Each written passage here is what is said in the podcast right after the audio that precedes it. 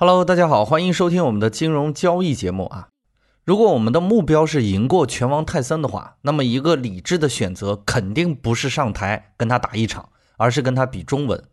稳妥的胜利之道是以己之长攻敌之短。那么在股市中有没有这样的策略能让我们赢得稳妥呢？当然是有的呀。股票市场的主要参与者有机构和散户。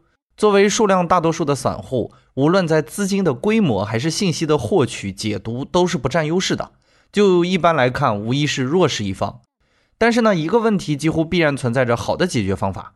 如果你没有找到，要么是你站得不够高，要么就是你看得不够远。而事实往往是两者兼具。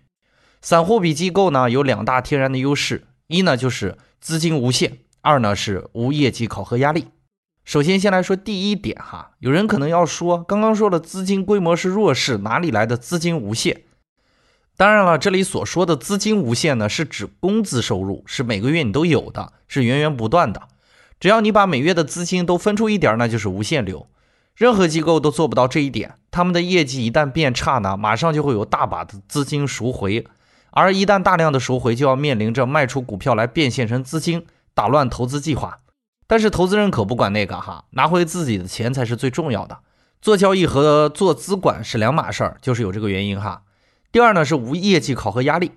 机构而言呢，不管是公募还是私募，也不管是相对收益排名还是绝对收益排名，都是按照年计的业绩考核。背着这个包袱呢，就注定了机构的鼠目寸光。他们做不了太长期的规划，因为每年的业绩都要见分晓。君子喻于义，小人喻于利。当业绩排名决定了机构的名气、收入等等几乎一切时，所有的机构都是小人，他们顾不上长期的大义，无非是在看天吃饭的市场上跑点神而已啊。而散户呢，没有业绩考核的压力，完全可以做长期的投资计划。那么，散户拥有这两点机构无法比拟的巨大优势，可以怎样利用起来呢？一个很好的办法就是做长期的，针对指数基金的定额定投。首先要是长期。因为股票市场短期来看是投票机，长期来看是称重机。短期随机性的波动太多，一则传闻呢，几个数据就可以使短期股价上蹿下跳。但长期来看呢，人类社会财富的总量是增长的，所以指数肯定会上涨。不确定的只是时间。而散户的优势就在于没有定期的业绩考核的时间压力，定额定投的时间规划一般是五年起，时间比较长，所以呢，这也就有了对资金的考量。每个月进行定额定投的资金不能影响正常生活，在这个前提下呢，也就不用着急着发愁什么时候涨了。定额定投的大优势就是对成本的摊低。举个例子哈，假如指数从两千匀速跌至一千，你一直进行定额定投，那么你的成本绝对是比中位数一千五要低的，因为你是定额定投，跌得越低，你买的份数就越多。另一个大的优势是不怕跌。因为呢，一是无限的资金流，刚才我们也说过了；二呢是拉低盘整的越久，你买的筹码就越多，以后涨上去盈利就越大。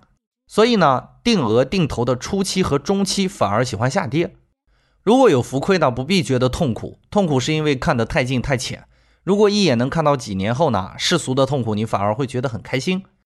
其次呢，投资的标的要是指数基金。在 A 股的话，推荐沪深三百、中证五百，针对这两只指数的基金，不要投那些由基金经理控制的主动型基金产品。一是多数时候你不了解这个基金经理的，你不知道他的策略如何；二是据长期来看呢，很少有基金经理可以跑赢大盘。那么直接买被动的跟大盘指数的基金不就好了吗？管理费还更低。尤其不要投那些年度冠军的基金。之所以能成为冠军，是因为基金经理的策略和当年的市场风格高度匹配。但是市场风格是会变的呀，匹配了一年，下一年有可能就不匹配了。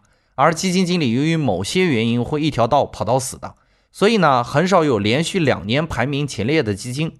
认死理的人呢，即使出现了某一次爆发，也会有长期的平庸，把他的平均水平拉低到他应该在的位置。最后呢，可以提一嘴如何退出哈。当做了几年的定额定投呢，指数开始大幅上涨，身边的朋友都开始讨论股票的时候呢，就可以考虑逐步的卖出了。指数如果翻倍了，很保守的人都会开始买股票了。那么此时清仓。即使面对机构这种庞然大物呢，散户一样可以找到自己的优势，进行几乎必胜的战斗。在定额定投这条路上，散户是强大无比的。实力碾压才爽，不是吗？好啦，今天内容就为大家播讲到这里，感谢交易如人生为我们提供宝贵的策划。更多内容呢，关注微信公众号“开号御书房”。我们下期再见。